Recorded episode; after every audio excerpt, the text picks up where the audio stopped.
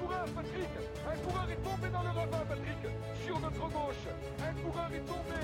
Un coureur est tombé, il s'agit d'un coureur. Attendez, je vais regarder descendre de ma moto je, Oui, je vais attendre Je regarde bien Alex Zoule avec l'attaque d'Andy Schleck là, c'est Nibali le premier à sauter dans sa roue, Franck Schleck est juste derrière, et Alberto Contador qui vient de partir, Lance Armstrong, Lance Armstrong est lâché, Lance Armstrong est lâché.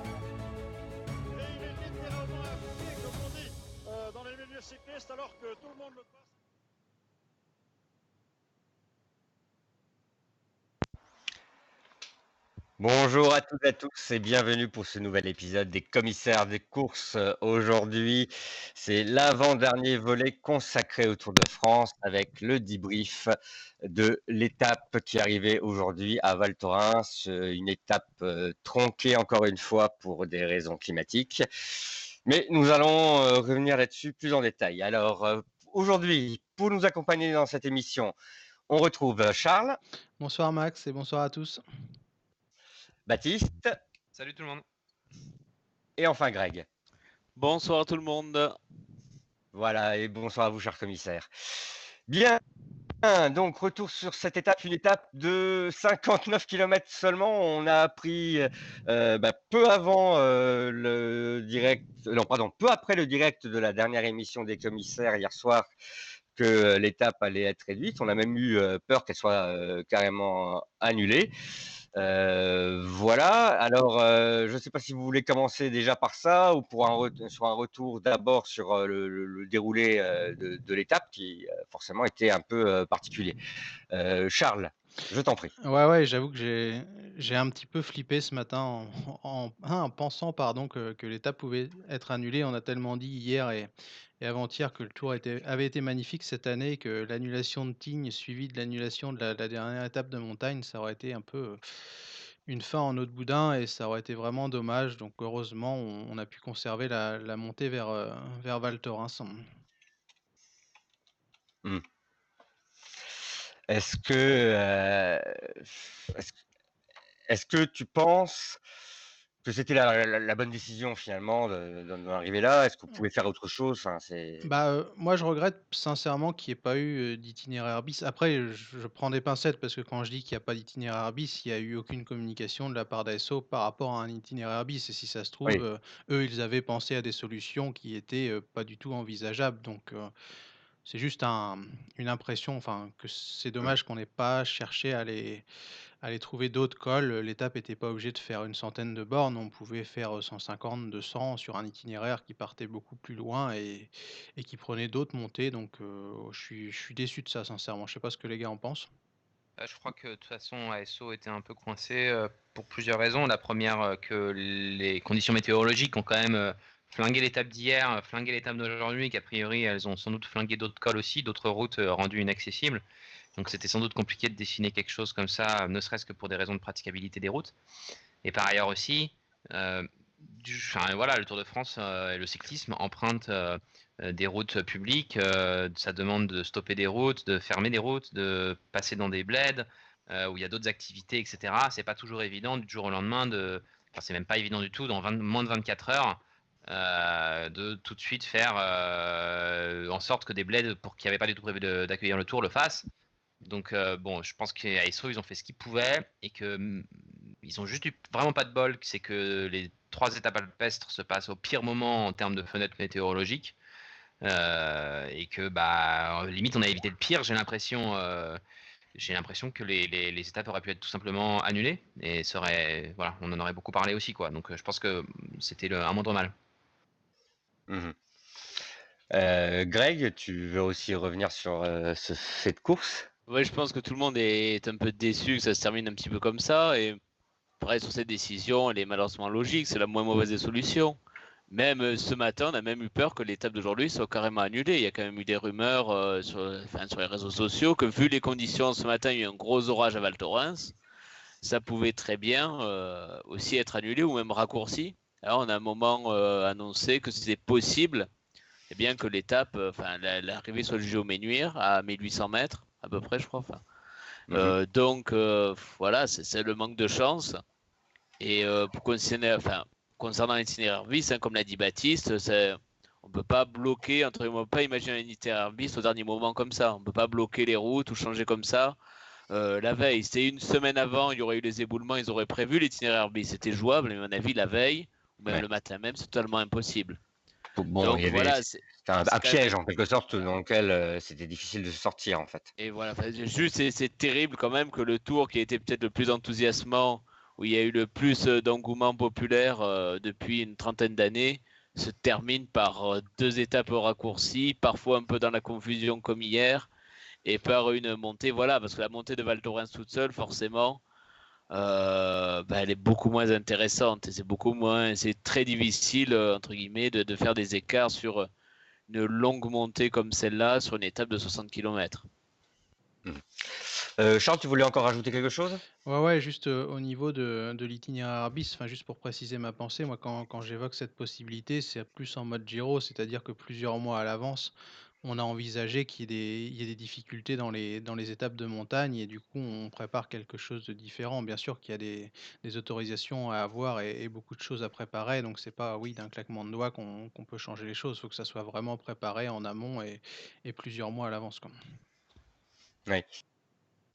Euh, peut-être qu'à l'avenir, effectivement, euh, avec euh, une météo que l'on prédit de plus en plus instable, ce sera une obligation d'avoir un, itinéraire bis pour chaque étape de, ce genre. Après, euh, le fait que le calendrier du Tour de France condense beaucoup de choses dans la troisième semaine fait que si cette semaine-là est perturbée, effectivement, euh, eh bien, il y a peu de solutions de repli. Euh, est-ce qu'on peut quand même revenir sur bah, le déroulé d'étape malgré tout hein? Il y a eu une étape de 59 km, ce n'était pas un contre-la-montre, c'était bien une étape en ligne. Voilà, alors on peut Qui a gagné, Max? on peut dire, ce n'est pas moi qui, le dis principalement, mais ce que j'ai lu, c'est que le vainqueur sauve un peu cette étape de la grisaille d'une certaine façon, parce qu'on a un beau vainqueur pour une étape un peu tristounette, si je résume un peu ce qui s'est passé. C'est bien ça Charles, tu es, d'accord? Ouais, ouais, c'est un beau vainqueur. Enfin, Vincenzo Nibali, c'est un coureur que, que, beaucoup de monde apprécie et en effet, il sauve un peu l'étape qui n'était pas, pas très passionnante. Je vais juste revenir vite fait sur la, montée de Val et puis les gars développeront après, j'imagine, sur le, scénario.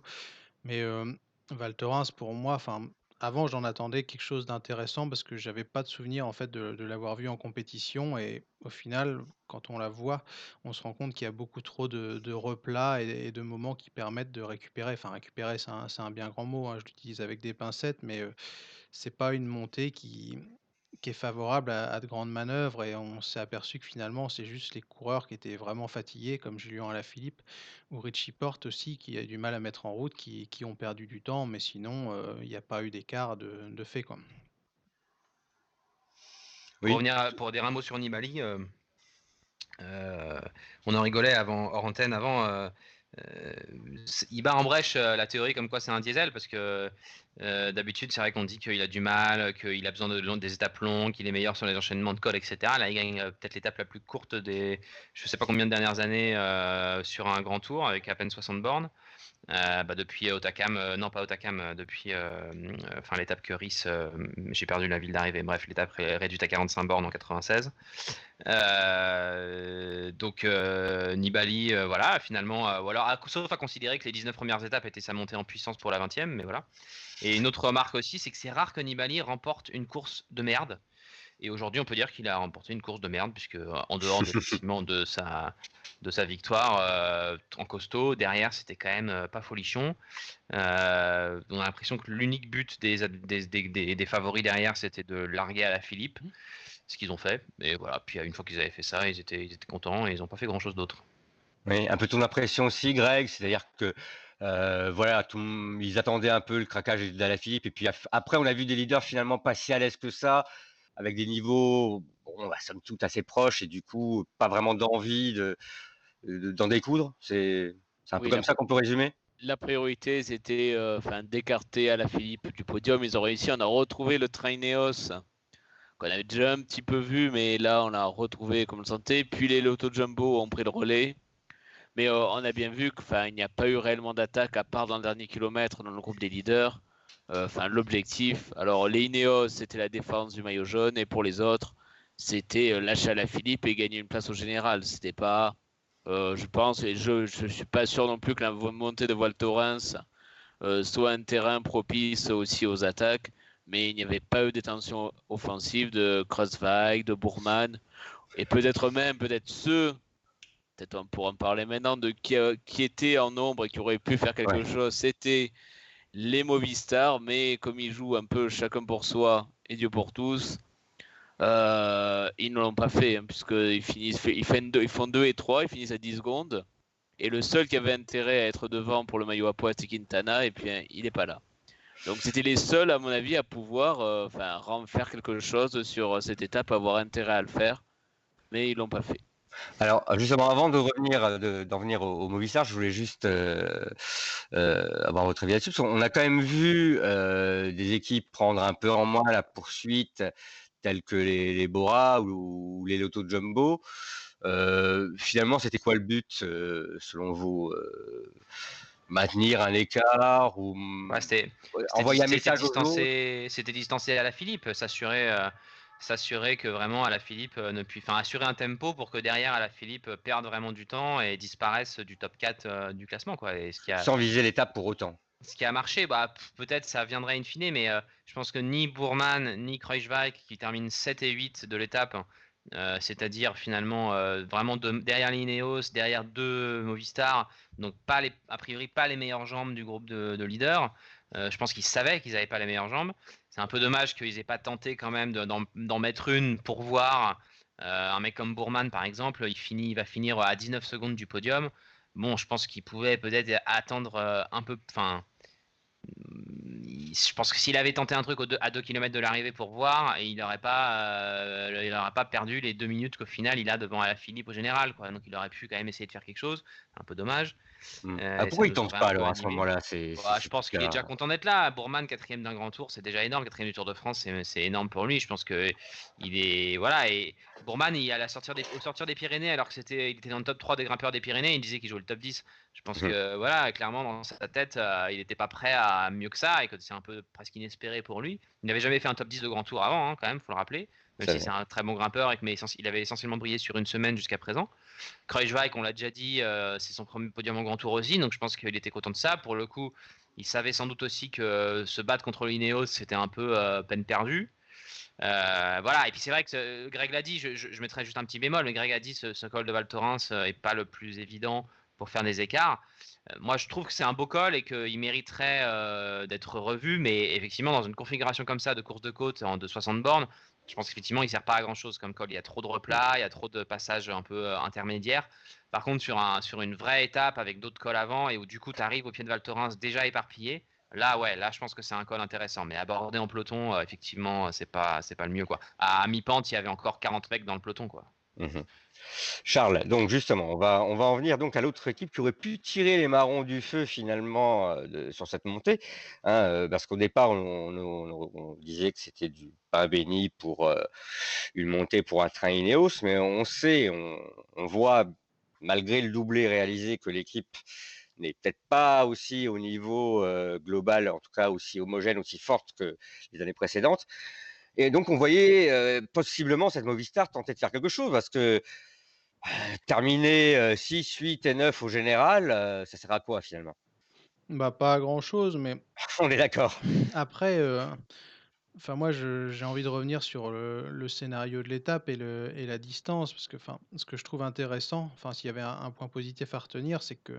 Là aujourd'hui, on s'est quand même rendu compte que les étapes de 60 bornes, c'était peut-être pas toujours génial en fait quand on met 30 bornes de plat suivi d'une grande montée, on est sûr d'avoir un, scénario qui est, pas top parce que on l'a vu dès le départ de, la course et c'était évident. Enfin, Ineos, ils n'ont même pas cherché à se prendre la tête, l'échappée partie, ils avaient décidé qu'ils rouleraient à, tel rythme, ils sont arrivés tranquillement avec 2-3 minutes de retard au pied, ce qui fait qu'il n'y avait absolument aucun danger. Et on voit qu'un mouvement n'est pas possible parce qu'ensuite, de toute façon, la, la, pente remet chacun à sa place. Donc sachant que tu peux pas lancer de mec devant ou alors que tu les crames complètement, le scénario était, comme je l'ai dit, joué d'avance et du coup, bah, les Movistar, je pense que effectivement leur tactique était un peu, Enfin, bizarre encore une fois, mais en même temps, qu'est-ce qu'il pouvait faire? Landa avait pas l'air au, au top, il a juste tenté sur la fin. Quintana, on a vu aussi qu'il a tenté, mais il n'était pas non plus impérial. Et On a vu Solaire je- attaquer un peu avant pour. euh, on pensait qu'il préparait peut-être le terrain ou qu'il allait chercher lui-même peut-être la victoire, mais bon. Ouais, il a essayé plus, aussi, hein. mais euh, le problème c'est qu'on part tous à égalité et que pour lancer un mouvement, en fait, tu es obligé de faire partir un mec qui est déjà euh, bien bien dans le dur, dans le groupe des favoris. Donc, enfin, à partir de là, tout scénario, toute course de mouvement pour moi était impossible et, et j'espère qu'on va sortir de cette hype des, des étapes de 60, 80 Mm. bornes justement avec cette, cette journée qui a été un peu soporifique malheureusement. Ouais, mais alors at- attention, l'an dernier, on a une étape de 65 km, mais avec trois cols. Ouais. Et C'était un, c'était un feu d'artifice. C'était Ah vraiment oui. une belle étape quand même. Mais c'est Donc pas euh, voilà, euh, c'est pas pas forcément le kilométrage qui est en cause, c'est ce format de course de côte. euh, sur, Ouais. Mais c'était pas ce qui était prévu. hein. C'est pas bon, la- c'est sûr. forcément la distance que je flingue, mais c'est enfin raccourcir à tout prix en fait. Et on voit que c'est pas adéquat pour tout. Enfin, ça peut être intéressant si tu as trois petites bosses ou si tu as cinq petites bosses, mais quand c'est 30 bornes de plat et, et 30 bornes de, de côte, et ben on voit que ça Oui, oui, oui, ça oui. n'a aucun intérêt quoi. Non, non, mais je crois que le- le- l'idée, euh, enfin les organisateurs ont ça en tête, hein, que si c'est pour faire une course de côte, ça n'a pas grand intérêt et qu'effectivement, le, for- le format ramasse et sprint. D'ailleurs, sur le Tour de France, de mémoire, euh, à chaque fois que, enfin depuis quelques années là, quand c'est des étapes euh, de disons de 120 km et moins, euh, 130 et moins, c'est systématiquement des enchaînements de cols. Euh, Greg, est-ce qu'on peut dire finalement que cette étape, elle servait presque à rien parce que, comment dire, est arrivé exactement ce à quoi on s'attendait. À la Philippe a reculé quelques places et les autres sont contentés de, ben, de rester là où ils étaient en gros. Et c'est ce à quoi à peu près on pouvait s'attendre? Ouais, ben, je pense, de façon, enfin, avec euh, les conditions météo, on fait que voilà, ce qu'on disait au début, c'est que ça, ça se termine un petit peu bizarrement sur de France. Alors qu'il y a une semaine, c'était le grand enthousiasme. Voilà, les conditions météo ont fait que, et enfin, les circonstances de course ont fait que voilà, à la fin, ça forcément les deux étapes tronquées, forcément, ça, on reste un peu sur notre fin, sur euh, l'intérêt de la course. Est-ce que il y aurait pu avoir des renversements de situation? Après, euh, enfin voilà, le sentiment c'est qu'aussi on arrive en fin de tour et puis il y a beaucoup de tendance aussi à défendre sa place, hein, comme euh, on l'a dit tout à l'heure. Hein, euh, Kreuzweig est content de sa place, Bourman est content de sa place. Donc euh, finalement, c'est assez prévisible que ça se passe comme ça C'est dur de les blâmer, hein, comme Baptiste l'a dit. Bourman, il au- sur le tour en- dans l'espoir de, de faire son premier top 10. Kreuzweig, il n'avait jamais eu de podium. On se souvient de ses déboires du Giro. Donc, quant à ça, à portée de main sur une dernière étape, est-ce que tu as vraiment envie d'aller tenter de tout perdre, sachant que les écarts étaient quand même assez resserrés hein? Si Kreuzweig qui fait n'importe quoi et, et qui se prend un retour de bâton par Landa, il peut sortir du podium. quoi. Donc, enfin. Moi, je les comprends, les coureurs aujourd'hui. Je vois pas ce qu'il y avait comme intérêt à, à risquer de tout perdre, quoi. surtout pour des coureurs qui n'ont jamais vraiment euh, performé sur des grands tours, enfin à ce niveau-là en tout cas. Heureusement, il y avait le, le petit challenge interne de la Movistar pour nous Ouais, voilà, exciter un peu à la fin. Voilà. Oui, sa- savoir lequel des. Il a lu noter, Greg en a-. Greg en a parlé un, t- un- un peu tout à l'heure, mais juste un mot. Grande progression de la Movistar, qui l'an dernier fait quelque chose comme 8e, 10e et 13e du Tour de France. Et là, avec ces trois mêmes leaders, euh, cette fois-ci, il termine le Tour de France euh, euh, Six, 6e, 8e huitième. et 9e. C'est remarquable. hein. Je pense que dans Un magnifique Tour de France. à ce rythme-là, dans 10 ans, ils mettent les trois sur le podium. Je pense. Voilà. Peut-être avec les trois mêmes d'ailleurs, on sait jamais. Mais... mais du coup, ça me permet une transition enfin, sur un sujet qu'on voulait évoquer plus tard. Je crois que c'est c'est le maillot à poids. Moi, le seul espoir que j'avais aujourd'hui, je sais pas vous les gars, mais c'est de voir euh, Yates, Quintana, Bardet euh, assez bons physiquement pour pouvoir un peu se tirer la bourre. Et, J'ai été super déçu malheureusement parce qu'on a l'impression que c'est un peu un, un maillot à poids au rabais dans le sens où c'est pas le meilleur qui l'a emporté, mais en fait c'est euh, c'est par défaut puisque aucun des trois protagonistes n'a été capable de, de marquer des points au sommet, donc euh, c'est un Mm. peu dommage quoi. Alors, est-ce que on peut dire que cette année, hmm, c'est un petit cru pour ce, ce maillot? Euh, Bah, Sans faire offense forcément à Bardet, hein, Oui, mais je dirais la manière générale dont ça s'est passé, euh, la façon dont, euh, on va dire, les, les, les coureurs se sont battus pour bah, il y, a, il y a clairement un. Ça laisse un goût bizarre. Déjà, les- il y a quand même, d'accord. il y a quand même deux, deux grosses ascensions des Alpes qui devaient filer 80 points qui ont été annulées. Donc déjà, ça fait quand même un, déjà un classement au rabais. Et puis surtout, il y a une impression qui est chelou, qui est que Bardet va finir maillot à poids du Tour de France 2019, alors que globalement, il a été pas du tout dans le coup dans la montagne et que il n'a pas gagné d'étape et que même dans les Pyrénées, il était complètement à la rue et dans les Alpes, ça allait mieux, mais même dans les Alpes, euh, dans les échappées qu'il prend, il, est pas, dominé, quoi. Il est, pas Objectivement, c'est son plus mauvais Tour de France pour moi. Moi, moi j'ai, contrairement à d'autres ici que je ne citerai pas, euh, je, défends souvent Bardet, mais euh, là pour le coup, c'est vrai que c'est, et je pense que lui-même se retrouve avec le moyen. Et d'ailleurs, il avait une expression assez intéressante à la télévision. Je pense qu'il se retrouve maillot à poids, qu'il se dit un peu, qu'est-ce que je fous avec ce maillot, quoi. Enfin, alors il est, il est malin, il a cherché les points et c'est mérité. Hein, il a marqué plus de points que les autres. Mais il a, il a dit un truc tout à l'heure à la télé. Il a dit, la réussite m'a pas mal fui sur ce tour et euh, là pour le coup aujourd'hui la réussite est revenue j'ai fait poteau rentrant quoi et c'est un mmh peu ça quoi il y a un peu euh, où il a fait pile ou face et la pièce est retombée du bon côté mais c'est vrai que je sais plus qui euh, je lisais ça tout à l'heure sur le forum. C'est vrai qu'un mec comme Simon Yates parce que le maillot à poids on le sait c'est quelqu'un qui c'est pas c'est rarement un leader du général qui le gagne.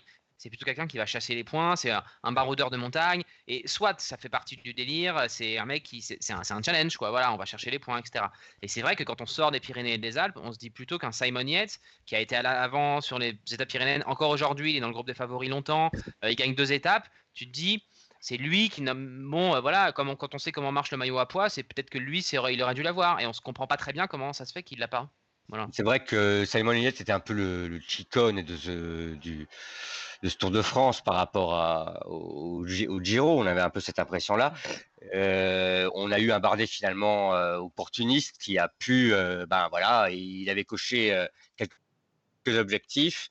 Au fur et à mesure, bien sûr, c'est comment dire, la valeur de ces objectifs baissait. Le classement général a dû mettre une croix dessus, mais la vision d'étape non plus, c'est pas passé loin, mais il n'a pas réussi. Finalement, le maillot mais un maillot qui lui arrive, bon, un peu par hasard, et puis ah, finalement. Il l'a cherché quand même.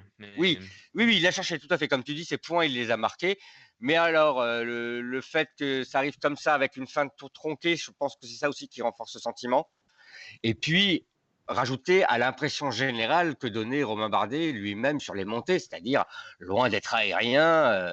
Euh, c'est son, euh, moi je trouve, euh, enfin voilà, je disais, pour, je disais pour plaisanter objectivement, je trouve que c'est son plus mauvais. Non, je suis très subjectif lorsque je dis ça évidemment, mais j'ai l'impression, voilà, c'est son plus mauvais Tour de France pratiquement, et que ce, ce maillot, bon, bien permet un peu de sauver les choses, mais c'est ça qui, qui, prête à sourire, justement, c'est ce que tu dis, Max, c'est que c'est l'année où il est le moins bon en montagne, où il chope le, maillot de meilleur grimpeur, donc il y a comme une petite contradiction en fait.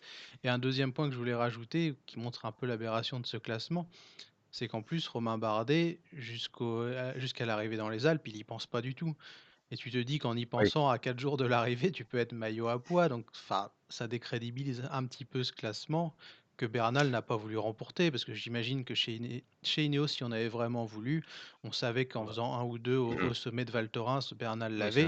hein. roulait 3 km h plus vite dans la plaine et on était assez proche de Nibali pour pouvoir après sortir et, et jouer la gagne pour Bernal, mais on s'aperçoit qu'ils s'en foutent royalement en fait, et c'est dommage. Quoi. Enfin, oui, mais d'ailleurs, il y a une année, je crois que c'est en 2015, où Froome le gagne aussi, ce maillot à poids face à justement Bardet, qui le jouait. Alors que l'année-là, on avait un Bardet euh, plus convaincant, justement. Il avait gagné une étape, tout à fait. Mmh. Euh, il y a, juste un truc très, très, une très remarque très pertinente de Petit Fichou dans les commentaires.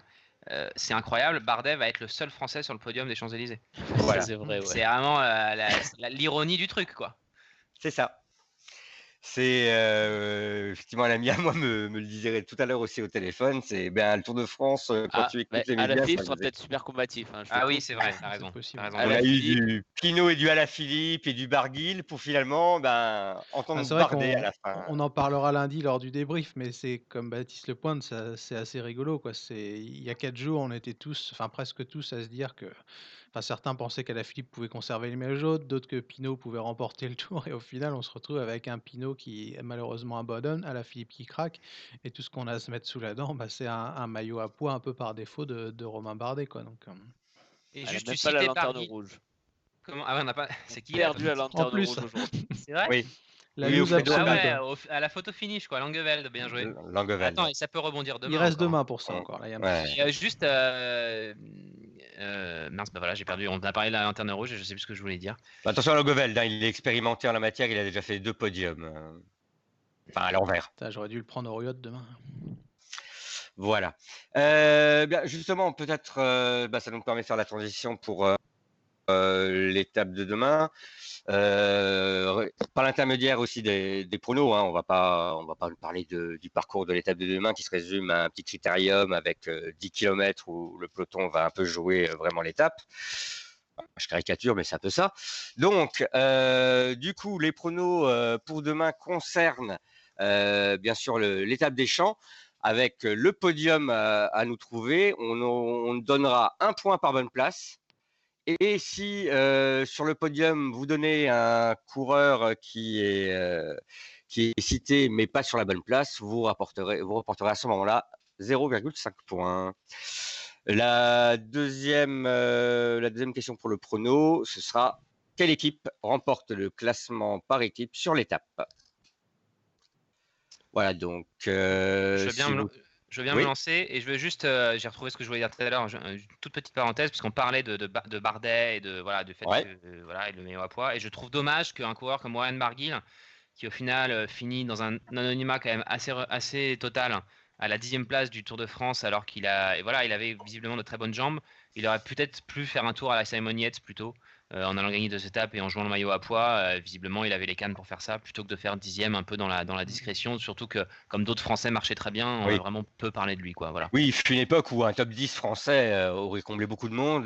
Mais comme il est le deuxième français derrière Philippe qui a pris toute la lumière sur lui, c'est vrai que bon, c'est un peu, un peu ingrat pour, pour Barguil qui a fait un, Tour de France très solide, c'est vrai. Bref, pour l'étape, je vais te dire que euh, je vois bien Peter Sagan euh, s'imposer. Il n'a jamais gagné sur les Champs-Élysées, alors euh, pourquoi pas Sagan? Et je vais le mettre devant Ewan, qui est très régulier sur les sprints du Tour depuis le départ, et Viviani. Et puisque Viviani est souvent entouré depuis le départ du Tour aussi, c'est sans doute lui qui a le meilleur train, mais pas la meilleure pointe de vitesse. Je vais mettre les Deconinck en vainqueur de l'étape par équipe. Il y a une certaine logique. Euh, Charles, tu bien te lancer? Ouais, alors euh, moi je vais donner, puisque tous les sprinteurs ont, gagné sauf lui et qu'il a souvent tendance à revenir de nulle part, Alexander Christophe, demain vainqueur sur, sur les, champs. Et euh, pour le, podium, donc deuxième, allez, Groenewegen, troisième, Viviani. Et je miserai sur Jumbo Visma pour la meilleure équipe au classement par équipe. Ok. Et enfin, Greg Alors, pour moi, ça va être Caleb Ewan qui va s'imposer devant Groenewegen et Viviani. Et pour le classement par enfin, pour le classement de l'étape par équipe, ça sera, je suis d'accord avec Baptiste, sur les deux Quick Quickstep qui vont s'imposer. Très bien. Et comme Max? Alors, euh, demain, bah, écoutez, euh, pour l'équipe, pareil, hein, euh, la Quick Step, ça c'est assez clair pour moi aussi. Euh, pour le podium, je vais tenter un truc un peu euh, original. Euh, Sagan, Bonifacio. Oh. Eh oui. C'est jouable, hein. c'est souvent bizarre d'ailleurs les, la hiérarchie. C'est jouable, c'est pas une équipe, c'est pas une étape qui sera non plus très très difficile, donc voilà, on peut avoir des, sprinteurs un peu surprises comme ça qui se placent sur, sur, les champs, ça peut arriver. Voilà, bien, bah écoutez, on va clore l'émission, mais avant cela, bah, je vais te laisser faire l'annonce, Charles, par rapport à, ce qui va suivre, l'émission débrief peut-être? Ouais, ouais, ouais, on, s'était calé avec Alex Pasteur avant le, Tour de France, donc normalement il sera là lundi soir avec nous pour, euh, pour débriefer la, grande boucle. On n'a pas encore l'horaire parce que j'ai pas encore eu de, réponse d'Alex. J'attends qu'il me réponde, mais je pense qu'il est pas mal occupé. Si jamais il écoute d'ailleurs, hein. si tu veux, tu peux me, renvoyer un texto. Et donc, ouais, lundi soir, on sera là avec lui. On sera en direct, donc vous pourrez nous, poser vos questions sur le, sur le live. Et de toute façon, même si jamais Alex avait un empêchement, euh, on sera quand même en direct. Donc, ça changera pas grand chose. On sera, quoi qu'il se passe, là lundi soir. Euh, pour débriefer la course et il y aura énormément de choses à dire. Voilà, oui, parce que même si euh, la course a, laissé un goût euh, d'inachevé à de multiples niveaux, euh, ben voilà, elle ne se termine vraiment que dimanche et, lundi, ce sera l'occasion de revenir dessus. On aura vraiment beaucoup de choses à dire. Ben, en espérant donc qu'Alex Pasteur soit, soit disponible ce jour-là. Bien, euh, bah, je crois qu'on a fait euh, le tour euh, pour aujourd'hui. Merci à tous de nous avoir suivis. N'hésitez pas à laisser commentaires et pouces bleus si l'émission vous a plu. Et donc, on se retrouve lundi pour la suite et la fin des commissaires de course spécial Tour de France. À bientôt. Bonne soirée. À bientôt. Salut, salut.